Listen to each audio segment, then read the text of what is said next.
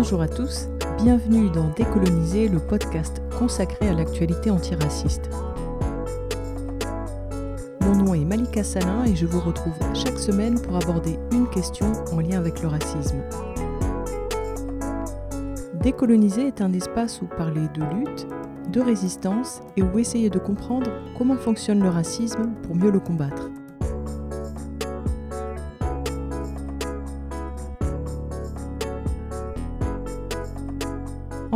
Il existe une tradition de justice d'exception. Cette exception va parfois être évidente quand par exemple il existe un tribunal spécifique, ou bien elle va se normaliser, s'institutionnaliser, c'est-à-dire qu'elle va se cacher dans le cours normal de la justice. Et dans ce deuxième cas-là, elle est beaucoup plus difficile à repérer.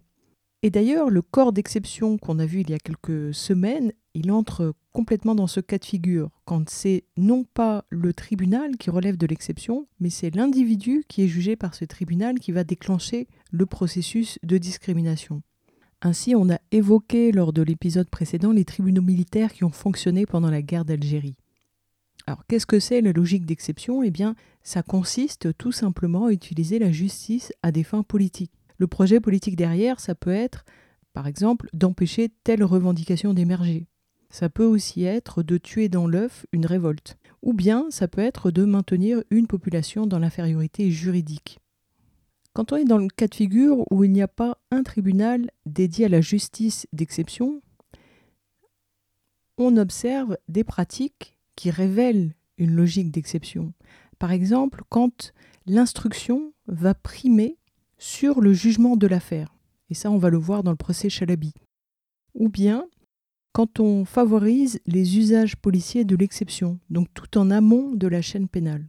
En tout cas, une chose est sûre, le laboratoire de l'exception, ça a vraiment été la guerre d'Algérie, avec les pratiques illégales et illégitimes, mais légitimées par les plus hauts sommets de l'État. Dans cette période, on a trouvé le haut tribunal militaire, le tribunal militaire spécial, la cour militaire de justice, la cour martiale, le tribunal de l'ordre public et les TPFA dont on a parlé la semaine dernière. Tout ça est là pourquoi? Tout ça pour réprimer le plus grand nombre d'individus le plus rapidement possible et le plus sévèrement possible. Et avant cette guerre d'Algérie, l'occupation du pays et tous les dispositifs législatifs, administratifs, militaires et juridiques qui étaient là pour maintenir une partie de la population dans l'infériorité juridique, ça aussi, ça relevait de la logique d'exception. Et dans la continuité de tout ça, après l'indépendance de l'Algérie en 1962, la France va réorganiser sa justice d'exception, c'est-à-dire la maintenir et euh, l'adapter aux nouveaux besoins. Sur la justice d'exception mise en œuvre à partir de 1963, il y a un livre très intéressant à lire, c'est celui de Vanessa Codacioni. Elle a produit une étude sur la question qui s'intitule Justice d'exception, l'État face aux crimes politiques et terroristes. Pour ça, elle a observé comment les dispositifs d'exception ont évolué et elle s'est intéressée en particulier aux juridictions, c'est-à-dire aux tribunaux. Elle commence au moment où les dispositifs de la guerre d'Algérie sont institutionnalisés et elle termine au moment où se crée le droit pénal antiterroriste. C'est donc ce livre qu'on va survoler aujourd'hui, livre où Vanessa Codacioni s'intéresse particulièrement à la Cour de sûreté de l'État. Et là, typiquement, la Cour de sûreté de l'État, c'est une juridiction d'exception.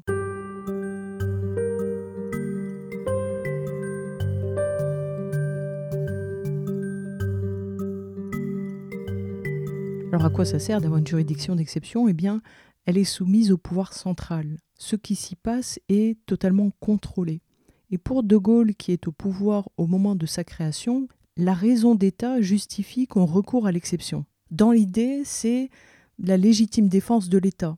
Et il y a des principes qui existent, des principes moraux, éthiques, politiques, etc. Eh bien, cela considère que la légitime défense de l'État, la raison d'État, c'est au-dessus des principes et c'est par conséquent justifié dans une situation anormale. Une période de trouble peut être considérée comme une situation anormale. Ou bien quand il y a menace contre l'ordre public, avec la subversion. Ça peut sembler légitime aussi vis-à-vis de ceux qui relèvent par nature de l'exception, c'est-à-dire les non-blancs. Mais ça, ça reste moins étudié, c'est le point aveugle de toute la littérature sur la justice d'exception. Donc cette Cour de sûreté de l'État, elle est créée le 15 janvier 1963. Cette juridiction d'exception est mi-militaire, mi-civile. et elle est d'abord créée pour juger les membres d'une organisation terroriste, l'OAS, qui était composée de civils et de militaires qui avaient été radiés. Les fameux généraux responsables du putsch en Algérie et leur euh, soutien militant.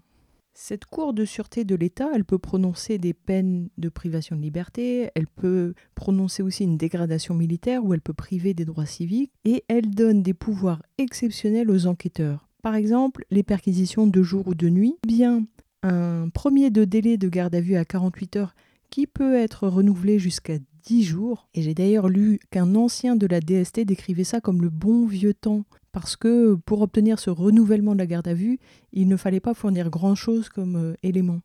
Et cette Cour de sûreté de l'État, elle est compétente pour juger les crimes et délits qui sont commis contre la sûreté intérieure et extérieure de l'État en temps de paix, puisqu'en temps de guerre, ça relève plutôt de la justice militaire. Elle est ainsi compétente pour poursuivre ceux qui sont vus comme les ennemis de la nation, puisque à l'époque le mot terroriste n'était utilisé que pour les Algériens. Et elle est compétente aussi pour les cas d'espionnage. Dans les motifs de poursuite, on voit évidemment atteinte à la sûreté de l'État. C'est un motif qui compte beaucoup parce que ça veut dire qu'on a un crime ou un délit classique avec une intention précise qui relève de l'atteinte à la sûreté de l'État. Or, l'intention en justice, c'est quelque chose qui est facile à manier parce que c'est laissé à l'interprétation. Idem pour euh, l'atteinte à l'autorité de l'État, qui aussi avait été très utilisé pendant la guerre d'Algérie pour imposer que seul l'État utilise euh, la violence. Il y a une constante qu'on retrouve chaque semaine, c'est l'écart entre les actes et le discours sur ces actes. Vous vous souvenez, ceci n'est pas une pomme. Eh bien, à propos de la Cour de sûreté de l'État, dans le discours, c'est une Cour qui est démocratique et qui respecte les principes du droit. Dans les actes, c'est un tribunal politique, rien de moins. Pour préparer ces procès, les pouvoirs policiers sont accrus, aux dépens évidemment des droits de la défense. Je le disais, la garde à vue est étendue. Pourquoi? Ben, Pour atteindre des délais équivalents aux délais d'exception qui étaient pris pendant la guerre d'Algérie vis-à-vis des Algériens. À quoi ça sert une garde à vue longue? Ça permet de se donner toutes les chances d'obtenir ce qu'on appelle la preuve parfaite, soit l'aveu. Et c'est le cadre dans lequel, évidemment, peuvent s'exercer la pression psychologique ou les tortures, torture physique ou torture blanche. D'autant plus qu'il n'y a pas véritablement d'assistance d'un avocat qui ne peut pas venir dès le début de la garde à vue et qui a beaucoup de difficultés à avoir accès au dossier tel que les choses sont organisées. Donc pour défendre son client, c'est très difficile. Donc cette garde à vue, c'est vraiment une opportunité pour la police, sachant qu'on est en 1963, donc ça fait à peine quelques mois que la torture s'exerçait de la part de l'armée et de la police, y compris dans les commissariats parisiens et dans les locaux de la DST. Donc augmenter la durée de la garde à vue, c'est encourager de telles pratiques, parce que 15 jours, c'est vraiment énorme. Ensuite, dans cette Cour de sûreté de l'État, il n'y a pas de juré. Or, le juré, il est là pour rééquilibrer les choses, pour que les professionnels du droit n'aient pas tous les pouvoirs. Quand on est dans un cadre démocratique réel, l'activité de ces magistrats, elle est strictement encadrée pour que les jurés décident librement. Quand il n'y a pas de juré, c'est un recul des droits de la défense. Mais je le disais tout à l'heure, les juridictions d'exception sont prévues pour que rien n'échappe au contrôle du pouvoir. Il n'y a pas de variable.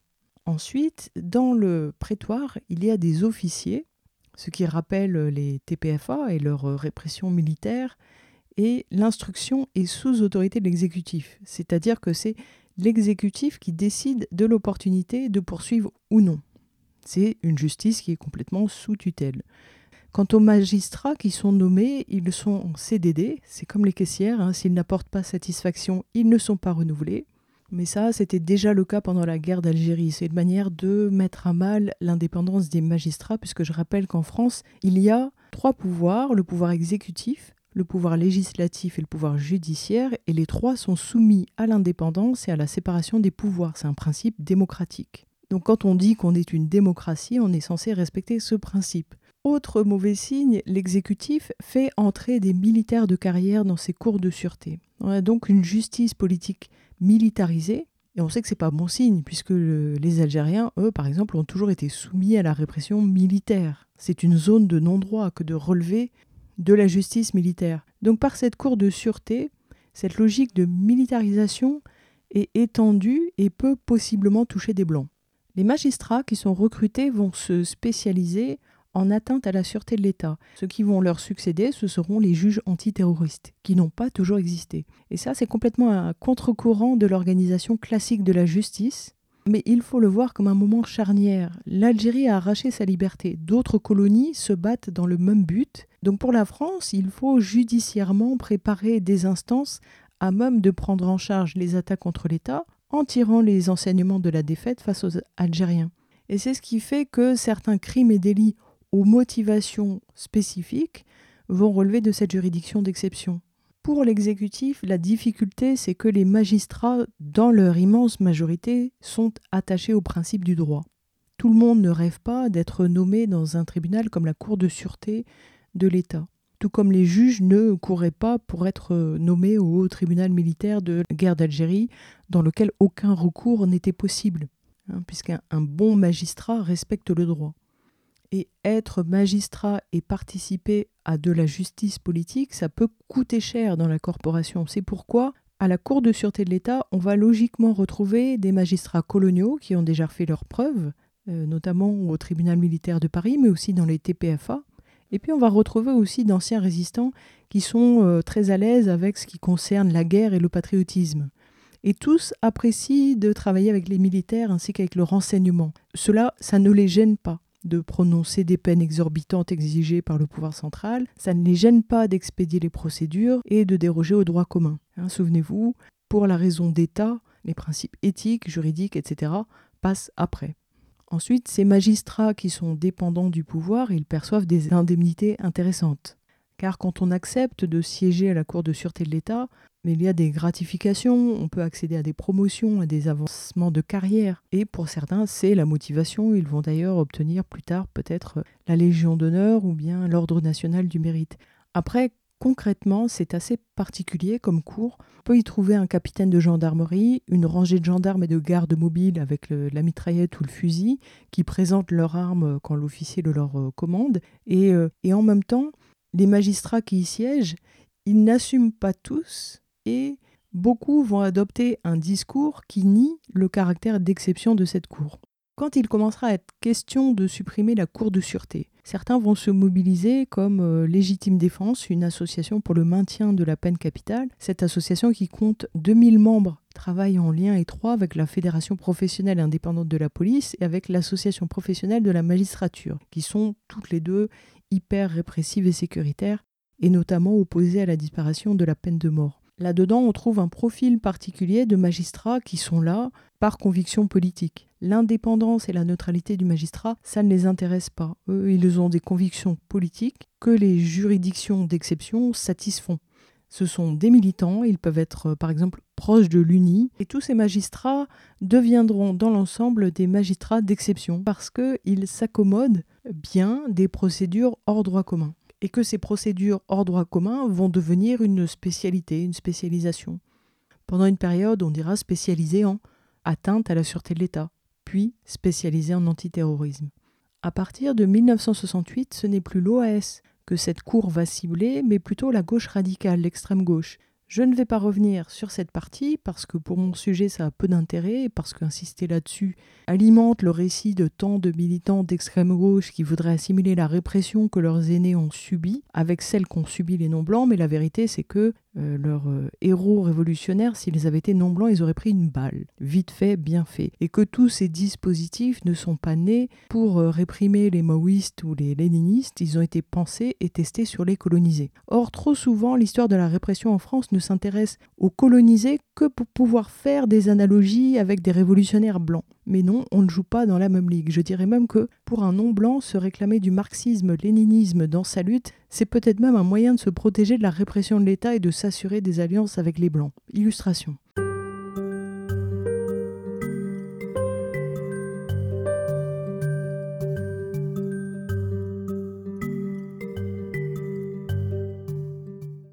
Dans les années 60-70, toute revendication d'indépendance ou d'autonomie est comprise comme une atteinte à l'unité du territoire national. Pour le général de Gaulle, les autonomistes sont des comploteurs.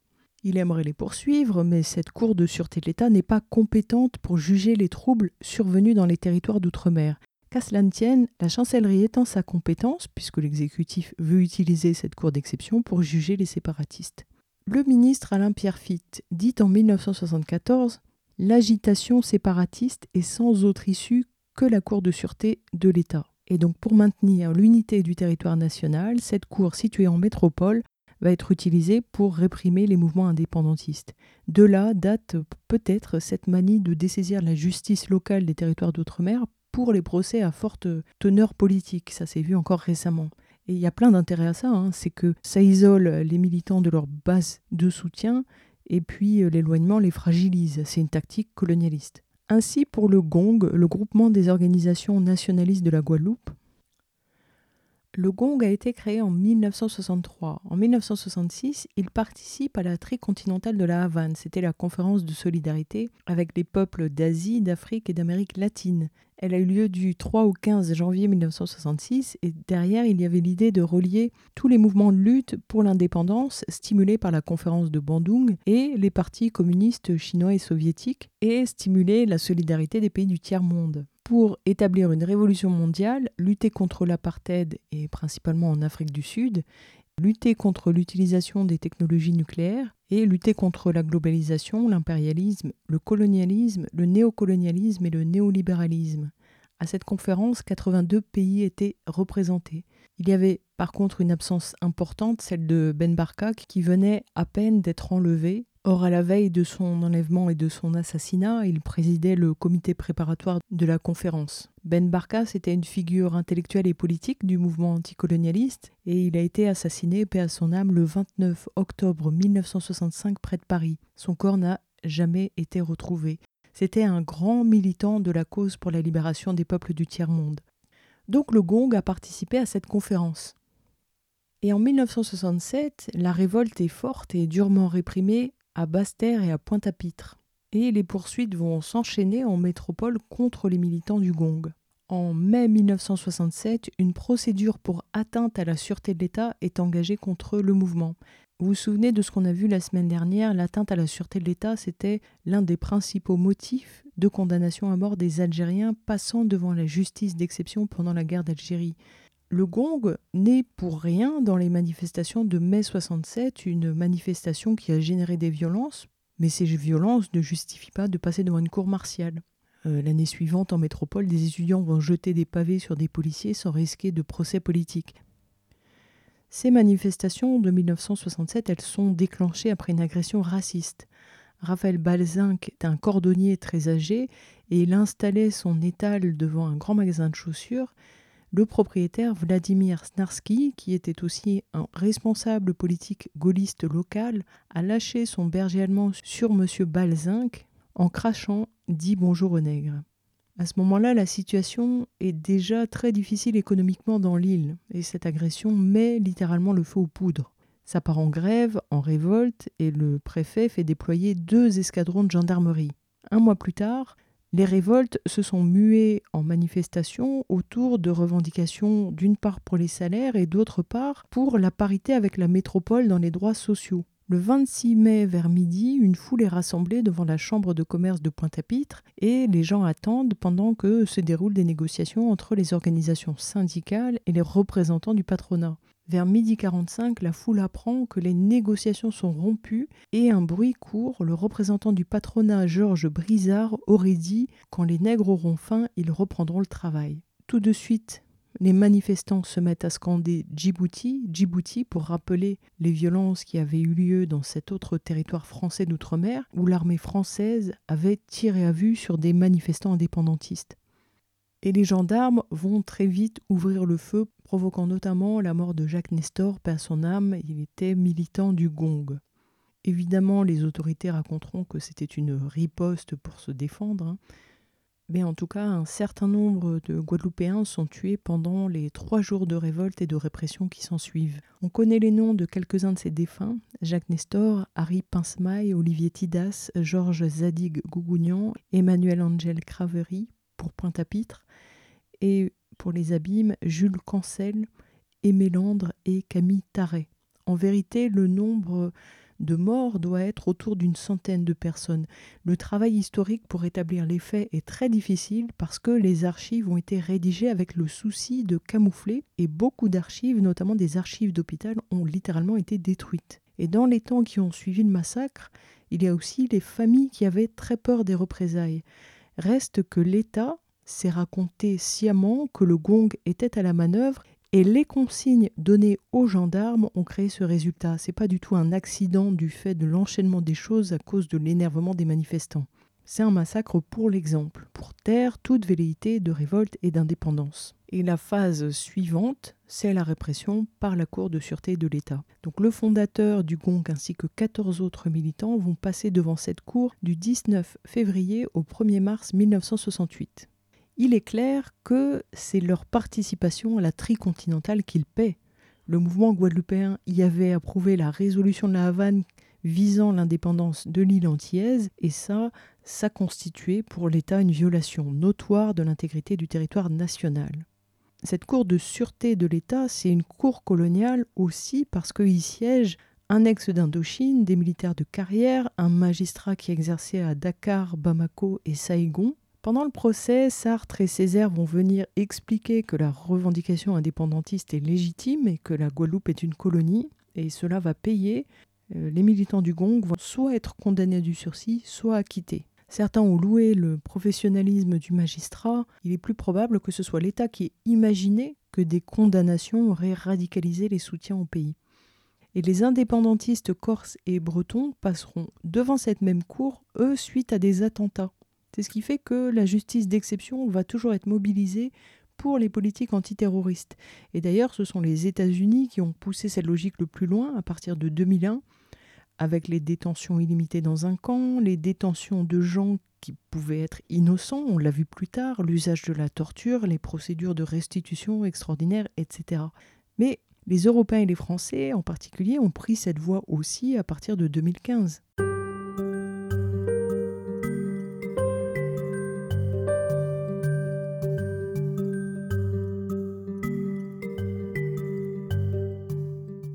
Progressivement, la notion d'état de guerre, de patriote acte à la française a été normalisée, alors qu'au début des années 2000, les Français étaient très critiques envers les dérives américaines.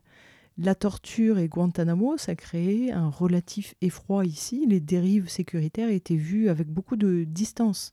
Le résultat, c'est que l'approche antiterroriste française, elle est, selon les gouvernants, différente parce que, nous disent-ils, elle s'inscrit dans le droit commun, puisque la Cour de sûreté de l'État a été supprimée. La France dit que la criminalité terroriste, ici, elle est jugée par le droit commun avec euh, quelques adaptations.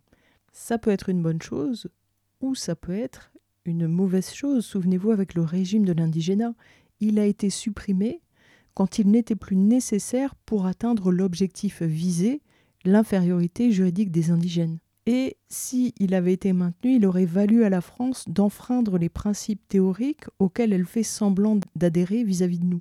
Donc dans le cas du terrorisme des années 2000, après avoir critiqué les pratiques américaines, la France aurait été ridicule de recourir aux mêmes procédures pour son antiterrorisme. Donc encore une fois, ce qui se passe, ce n'est pas la disparition d'un dispositif, en l'occurrence ici le régime d'exception, c'est son adaptation aux standards nouveaux de la société et de l'époque. Donc tout l'enjeu pour la France, ça va être d'intégrer la justice politique au système judiciaire classique. Tout l'enjeu ici pour la France est d'intégrer la justice politique au système judiciaire classique. Vanessa Codacioni nous dit La justice procède toujours par classification binaire. Elle sépare les coupables des innocents, les victimes des auteurs d'infractions les fous des responsables et les condamnés des acquittés. Intégrer la justice politique dans le système judiciaire permet d'opérer une autre distinction dans la population entre ceux qui ont droit à une procédure et à un jugement régi par les principes de droit commun et ceux soumis à une pénalisation d'exception.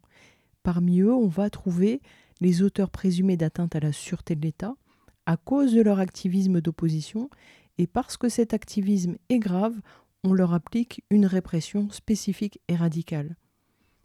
Évidemment, je lui reproche un biais qui est que cette logique n'est valable que pour les blancs. C'est-à-dire que pour qu'un blanc ne puisse pas relever du droit commun, il faut qu'il s'inscrive dans un activisme qui menace la sûreté de l'État. Mais un non-blanc n'a pas besoin de le faire. Mais un non-blanc n'a pas besoin de le faire pour relever d'un régime dérogatoire puisqu'on a vu avec le corps d'exception, le non-blanc par essence, il est soumis au régime dérogatoire. En tout cas, parmi ceux que décrit Vanessa Codacioni, on va trouver les auteurs présumés d'atteinte à la sûreté de l'État à cause de leur activisme d'opposition, et parce que cet activisme est considéré comme grave, on va leur appliquer une répression spécifique et radicale. Et de toute manière, le propre du statut d'exception, c'est que les droits reconnus à tout justiciable sont niés. Après, qui relève de la criminalité politique? Là, c'est très très flou. Avec la Cour de sûreté de l'État, le simple fait d'y comparaître induisait que l'affaire avait un caractère politique. Et en même temps, ce caractère politique n'était pas assumé. Vous voyez, la Russie, la Corée du Nord ont une justice politique, pas la France, voyons. Ces juridictions d'exception, elles sont prévues pour juger un type précis de crime que chacun sait interpréter comme étant politique. D'où l'idée de criminaliser les opposants politiques. C'est d'ailleurs ce qui est arrivé à Georges Ibrahim Abdallah, dont on a parlé en janvier dernier. Pour ça, il suffit d'assimiler un activisme politique à une atteinte à la sûreté de l'État. Le combat des Algériens pour recouvrer leur dignité humaine a été interprété comme une atteinte à la sûreté de l'État. Le combat du militant libanais pour mettre fin à l'occupation de son pays a été interprété comme une atteinte à la sûreté de l'État. Dès lors, on peut réprimer des intentions, des mobiles, et ainsi on peut dissoudre des organisations tout à fait légitimes comme le Gong. Mais je le disais tout à l'heure, ce procédé a aussi été utilisé contre des militants basques, bretons, corses. On exclut les combats du champ politique, on les criminalise, et d'ailleurs, comme pour les Algériens, on va retrouver beaucoup l'association de malfaiteurs. Mais le fil rouge, la logique permanente, c'est celle-ci. Au nom du droit de l'État à se défendre, les droits des justiciables peuvent être bafoués.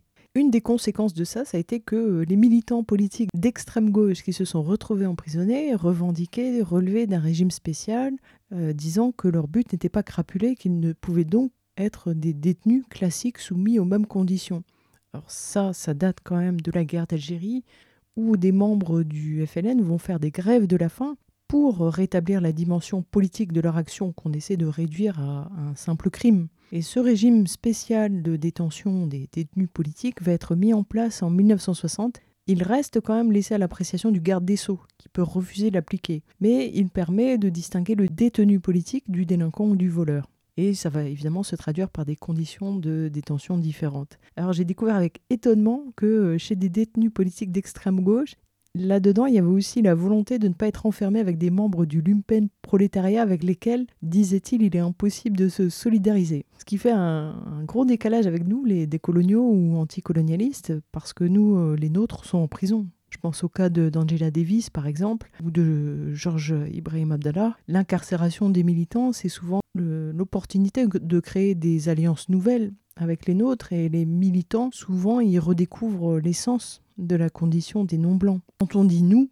nous les non-blancs, dans ce nous, il y a des braqueurs, il y a des gens morts en prison, des gens à la rue, des employés taxiphones, des violeurs, des vendeurs de téléphones, des caissières, des artistes, des profs, des, des pasteurs. On est tous logés à la même enseigne, quelle que soit notre réalité de vie, puisque dans ce système raciste, on est tous des prisonniers. C'est juste que ceux qui sont en prison ont des conditions de détention beaucoup plus strictes. Mais les gens de la gauche euh, prolétarienne que j'ai croisés, je les vois bien demander une cellule spéciale. Bref, dans les années 80, de nombreux attentats ont lieu sur le territoire national et les gouvernants vont réorganiser le dispositif sécuritaire autour de deux organes juridictionnels. D'une part, la cour d'assises spéciale et d'autre part, le tribunal correctionnel. C'est l'époque où l'état de droit est consacré.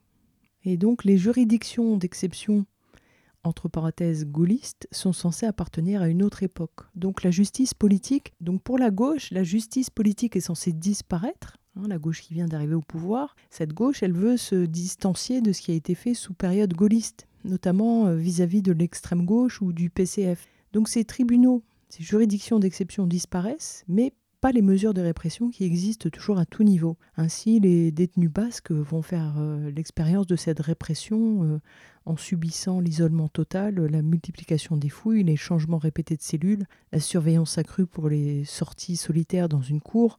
Alors là, on ne le justifie pas en disant risque d'atteinte à la sûreté de l'État, mais en disant que ce sont des détenus particulièrement dangereux. Donc droit commun, mais justiciable et exceptionnellement dangereux. Ainsi, à partir de 1981, moment où la gauche arrive au pouvoir, les militants ne sont plus inculpés pour atteinte à la sûreté de l'État. Ils sont plutôt inculpés pour vol, usage de faux, détention d'armes. Usage de faux, c'est ce qui était arrivé à Georges Ibrahim Abdallah. L'autre glissement, c'est que leur exceptionnelle dangerosité à ces militants, elle ne vise plus l'État, elle vise les citoyens et leurs biens. Et donc, tout le monde va se convaincre que c'est juste et nécessaire de les traiter de cette manière. C'est vraiment très très habile. Hein. Ce n'est plus une affaire d'État, ce sont les citoyens que ça concerne. Et ces militants, euh, ces ennemis deviennent les ennemis des citoyens. On dépolitise complètement leur action violente et on dépolitise aussi, du coup, la répression de ces actions directes. Il y a donc quand même la cour d'assises spécialement composée qui est mise en place dans les années 80 suite à des attentats. Et la droite revenue au pouvoir fait entrer le terrorisme dans la législation. Il n'y était pas encore. Il intègre la législation. Cette cour spéciale, elle prévoit de juger 39 délits terroristes. Terroriste, c'est compris comme en relation avec une entreprise individuelle ou collective qui a pour but de troubler gravement l'ordre public par l'intimidation ou la terreur. Mais euh, ces actes terroristes ne sont pas compris comme politiques. Ce ne sont pas non plus des crimes et délits qui relèvent du droit commun. Ce sont des, on pourrait dire, des infractions de droit commun avec un but terrorisant. On va donc retrouver le fameux délai de garde à vue plus long, les perquisitions et les saisies faites sans l'avis de la personne, la possibilité d'ajouter une interdiction du territoire. Tout ça, ce sont des mesures exceptionnelles, même si ça n'en a pas le nom. Là aussi, on retrouve une cour d'assises sans jury, et Vanessa Codacioni nous dit que cette juridiction a rendu une série de condamnations d'une sévérité inégalée dans l'histoire de la répression de la criminalité terroriste en temps de paix. Georges Ibrahim Abdallah a été condamné par cette cour, Carlos aussi. La sévérité, eh bien, c'est notamment lié aux règles de prise de décision qui sont défavorables aux accusés. Et les juges choisis pour y siéger sont connus pour être particulièrement répressifs et de toute manière, cette, euh, cette juridiction-là, elle dépend d'une tutelle qui est dédiée à la répression politique. Chose étonnante, dans les années 90, cette cour spéciale deviendra compétente en matière de trafic de stupéfiants en bande organisée. Est-ce que pour euh, continuer de réprimer les non-blancs, elle est obligée de faire évoluer son but? C'est un peu ça la question. Et en 2006, elle va devenir compétente à juger des mineurs de 16 ans au moins. En tout cas, s'il y a deux points à retenir, c'est que la procédure varie en fonction du crime et en fonction des individus jugés. Autre évolution, à partir des années 90, la lutte antiterroriste devient préventive. Les pouvoirs policiers sont élargis et la répression cible les terroristes dits islamistes. Tout va se focaliser sur une espèce de détection à toutes les étapes de la chaîne pénale. Plutôt que de cibler des groupes organisés comme avec l'extrême gauche ou les mouvements indépendantistes, l'État va se focaliser sur des individus ou des groupes d'individus potentiellement dangereux. L'association de malfaiteurs reste un motif central et les législations se multiplient et élargissent le nombre de comportements répréhensibles. En 1994, les actes terroristes entrent dans le code pénal. Hein, donc là, on est à fond dans l'institutionnalisation. Des peines plus sévères sont prévues et autour, euh, des choses comme le soutien aux actes terroristes sont réprimées. Désormais, l'acte de préparation est criminalisé et on introduit le délit d'association de malfaiteurs en lien avec une activité terroriste. Vous voyez, c'est vraiment une adaptation à l'époque. Et toute personne qui a des liens ou qui a donné un soutien à des groupes peut être poursuivie. Donc on a de plus en plus de lois de plus en plus d'incriminations autonomes, et puis la fameuse association de malfaiteurs qui avait tellement été utilisée pendant la guerre d'Algérie. Concrètement, ça donne quoi? Comme pour la guerre d'Algérie, de vastes coups de filet. Des gardes à vue de 6 jours avec 72 heures sans avocat. C'est vraiment la vieille technique du coup de pied dans la fourmilière. À l'époque, les ONG parlent de torture blanche et de pression psychologique et de violence physique pendant ces gardes à vue. Et la débâcle du procès Chalabi, c'est un exemple de ce que ça a pu produire. Le réseau Chalabi, c'était un soi-disant réseau d'acheminement de jeunes de banlieue vers l'Afghanistan. Ça a donné lieu à un procès délocalisé dans la prison de Fleury, cette délocalisation étant présentée comme nécessaire pour des raisons de sécurité. Pour que ce soit possible, d'ailleurs, une loi est votée juste avant qui autorise la délocalisation d'un tribunal. Même pour les procès Barbie ou Papon, ce n'était pas arrivé. Et pendant tout le procès, la défense va dénoncer un procès d'exception, une justice d'exception, un procès inéquitable.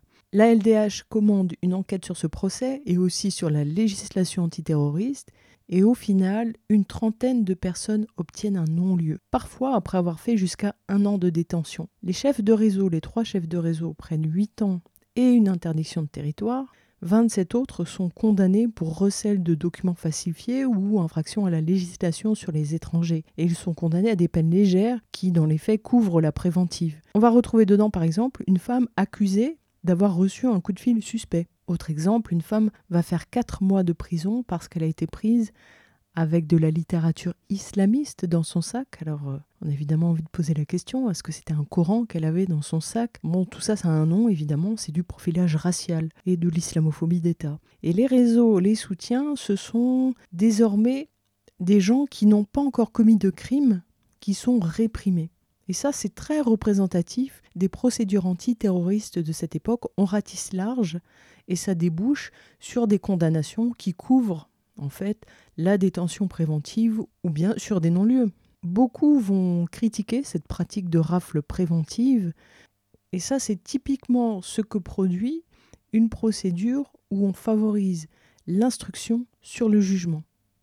On prend presque une avance sur les condamnations dont on est persuadé qu'elles vont être prises au procès et puis en fait les dossiers sont vides et ça débouche sur des non-lieux. Voire on condamne les gens à des peines légères pour couvrir euh, ce qu'on leur a fait subir. Mais ça démontre surtout, ce procès Chalabi, que une juridiction classique peut désormais rendre des procès monstres dérogatoires aux règles habituelles. Ça veut dire que la logique d'exception, désormais, elle est déplacée au tout début de la chaîne pénale, au moment du renseignement, au moment du travail policier et au moment de l'instruction. Instruction euh, de juges spécialisés en, antiterrorisme, juges qui, eux, vont euh, disposer de prérogatives exceptionnelles. Et par exemple, ça donne des préventifs qui atteignent des durées très importantes. Après les attentats de 2012 à Toulouse et Montauban, la lutte antiterroriste va se renforcer avec par exemple la loi d'octobre 2014 qui accroît les possibilités pour les services de police et de renseignement et font euh, dans le même temps reculer les libertés. Et à partir de 2015, ces dispositifs vont aller encore plus loin avec euh, notamment les condamnations pour apologie du terrorisme. Hein. les attentats de Charlie Hebdo ont lieu le 7 janvier 2015. 15 jours plus tard, 177 procédures pour apologie du terrorisme ont été intentées. Et c'est le tribunal correctionnel qui est compétent pour les juger. Hein, ce n'est plus un tribunal d'exception. Et d'ailleurs, cette correctionnelle, elle est aussi compétente pour juger les membres des cellules terroristes démantelées, ceux des filières d'acheminement des candidats au djihad et les combattants partis s'entraîner au, maniement des armes en Syrie ou en Irak. C'est donc là la correctionnelle qui consacre l'infériorité juridique. Ça, c'est encore qu'une petite partie du problème, puisque en plus de ça, il y a aussi les lois antiterroristes, il y a l'organisation euh, policière et judiciaire de l'antiterrorisme, et on ne parle plus d'atteinte à la sûreté de l'État. Depuis 1992, on parle d'atteinte aux intérêts fondamentaux de la nation. Là-dedans, on peut ranger la, la trahison, l'espionnage, les atteintes aux institutions de la République ou à l'intégrité du territoire national, les atteintes à la sécurité des forces armées et aux zones protégées intéressant la défense nationale, ainsi que les atteintes au secret de la défense nationale. Et le fait que ce soit les tribunaux correctionnels qui s'en chargent, ça montre aussi que l'État n'a plus besoin de centraliser ça dans un tribunal précis. Et au contraire, maintenant, sur tout le territoire, tout est en place pour que cette répression s'exerce, avec des cas de figure où euh, le lien avec les actes terroristes est vraiment très très ténu. Le délit d'apologie du terrorisme, il existait déjà depuis 2006, mais il était très peu utilisé et il relevait des délits de presse. Sauf que les délits de presse ne passent pas en comparution immédiate. Les délits de presse ne sont pas jugés plus graves lorsqu'ils sont commis sur Internet. Donc ce délit d'apologie du terrorisme, il a été présenté comme un outil contre la propagande des organisations terroristes. Mais en vérité, ça a consisté à étendre le champ d'application. Et d'ailleurs, depuis 2015, on retrouve des revendications pour rétablir une justice d'exception, euh, ouvertement d'exception, appliquée au cas de terrorisme. Pour conclure, il faut retenir que euh, désormais, il n'est plus nécessaire d'avoir des procédures ouvertement d'exception. Tout est en place légalement et au niveau juridictionnel, dans l'organisation même de la justice, pour atteindre le résultat hier obtenu grâce à des juridictions d'exception.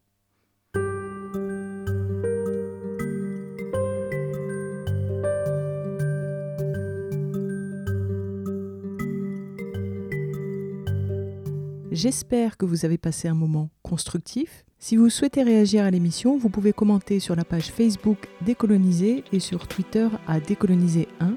Pour vous abonner, rendez-vous sur les plateformes Encore, Spotify, SoundCloud ou YouTube ou bien à décoloniser.org. On la garçon, j'ai mes 67, pèse pas une pour balle en tête. Police fait vestir, on fait sommation. L'état colonial fait en répression. Nous fait grève parce que ville a tête trop cher. Mais encore c'est ça, nous pète combien frais? Et j'attends qu'elle nous ouvre là.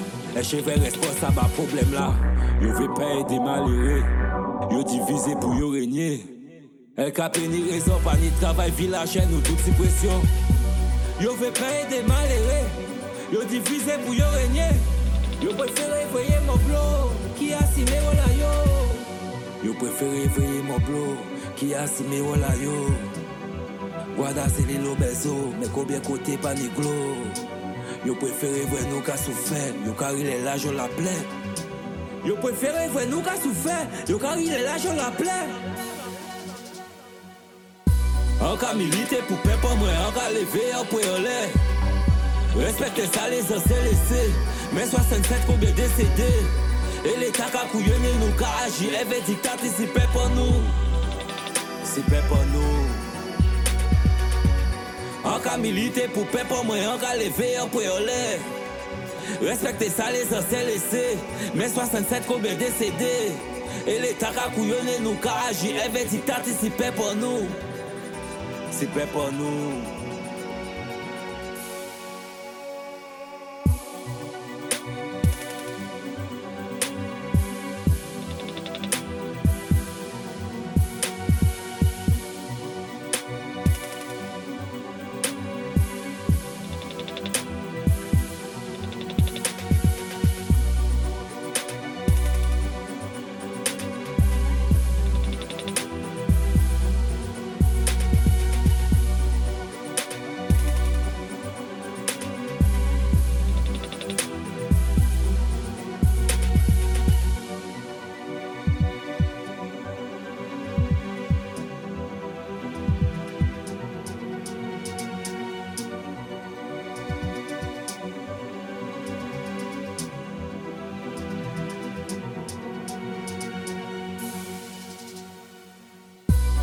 militer pour peuple moi en cas levé en point en l'air Respectez ça les anciens laissés Mais 67 combien décédés? Et l'état qu'a couillonné nous qu'a agi Avait dictat ici pour nous. C'est pour nous. En cas militer pour peuple moi en cas levé en point en l'air Respectez ça les anciens laissés Mais 67 combien décédés? Et l'État qu'a couillonné nous qu'a agi Avait dictat ici pour nous c'est pas pour nous.